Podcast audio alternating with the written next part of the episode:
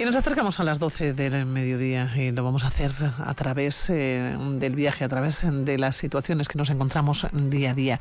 Les vamos a hablar de Chernobyl y de los niños y las niñas eh, que todos los veranos nos acercan hasta aquí, hasta mm, Vitoria-Gasteiz, hasta Araba. Merce Guillén, este año, ¿cuál es la situación, Egunon?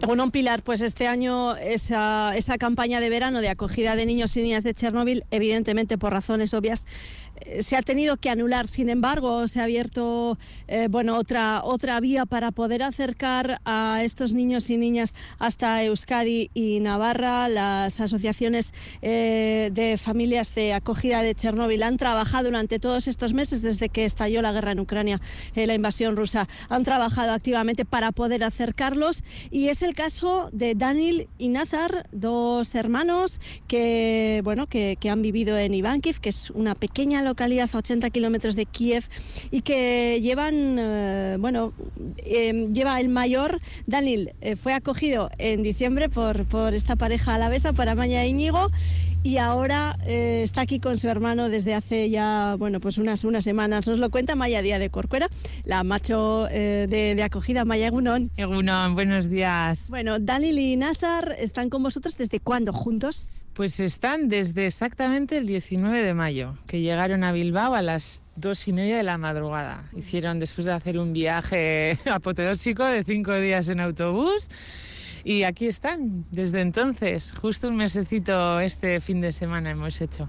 ¿Era vuestra primera experiencia como familia de acogida con Dani? ¿Lo acogisteis en las pasadas navidades? Sí. Después estalló la guerra, acabó, o sea, se paró esa comunicación sí. con él, ¿no? El, el miedo, el, el, susto, hasta que volvisteis a comunicaros con ellos y ahí la madre de, de, de Daniel y de su hermano Nazar os pidió ¿no? Ah, Ayuda. Ahí en sí, cuando recuperamos ya la comunicación con ellos, sabíamos que estaban bien, que estaban todos vivos. Nosotros lo que hicimos fue ofrecerle eh, que, que, que, vinieran, que si quería venir ella con los tres niños, pero bueno, ella desde el primer momento nos, bueno, ella es súper agradecida, encima nos decía que no, que los niños, pues que ella se va a quedar con ellos, que muchas gracias y bueno, y hasta que se vio que no se podía realizar el programa de verano, y entonces pues yo creo que a ella pues ahí le dio un poco le dio que pensar y decidió mandarnos a los dos hermanos.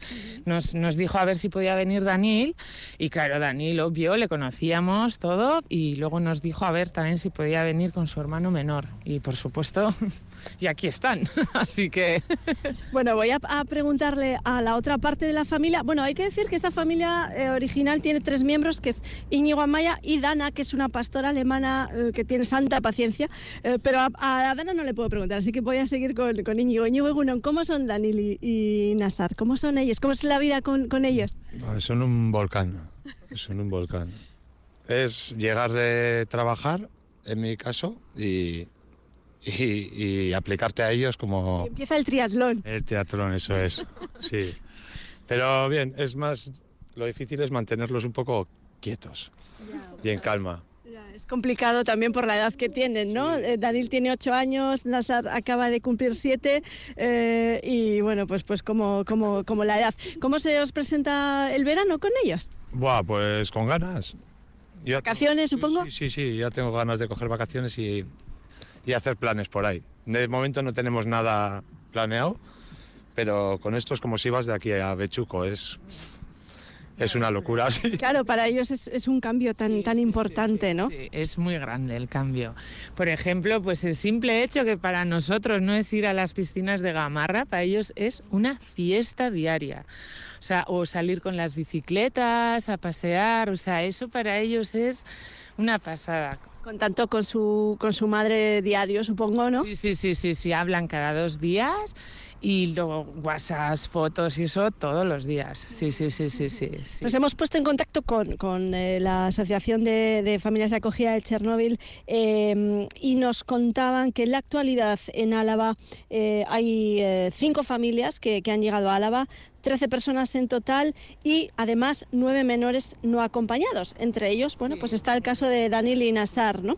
Y en toda Euskadi y Navarra, en total hay 403 personas que han venido desde desde Ucrania, eh, 266 menores y de ellos 121 no acompañados. Eh, ojalá y, pudiéramos ¿verdad? Eh, ayudar a todas las familias que lo necesitan y a todos los menores que, que lo necesitan es una pena que ese corredor humanitario que se pidió en su momento no, no, fuera efectivo, ¿no? Y al final las propias, entre las familias y las propias asociaciones de, familias de acogida a Chernóbil los habéis organizado para traerlos en autobuses. decir sobre todo el trabajo, vamos, impresionante y vamos, de quitarse el sombrero que hizo la asociación desde que estalló la guerra han estado en o sea, trabajando día y noche para intentar conseguir lo que tú has dicho. Sobre todo, primero se, ¿no? se barajaba la posibilidad de un corredor humanitario y bueno, han estado instituciones, bueno, creo que han tocado las puertas de...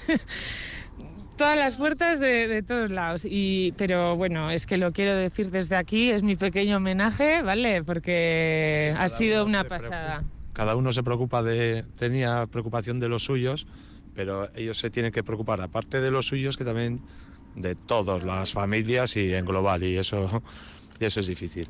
Eh, entiendo que, claro, vosotros estáis en contacto con, con eh, otras familias de la asociación, claro. nosotros tenemos nuestra familia de apoyo, que es una familia que vive ahí en Vicuña, y bueno, esas son unas familias que ponen a las... Nosotros éramos noveles, ¿no? Entonces te ponen una familia de apoyo para, pues, pues si tienes alguna pues lo que te surja. Dudas o miedos o compartir en cualquier caso, ¿no? Nos tenemos que despedir porque llegan las 12, pero igual un agur nos pueden decir Daniel o, Nazar, ¿no? Agur.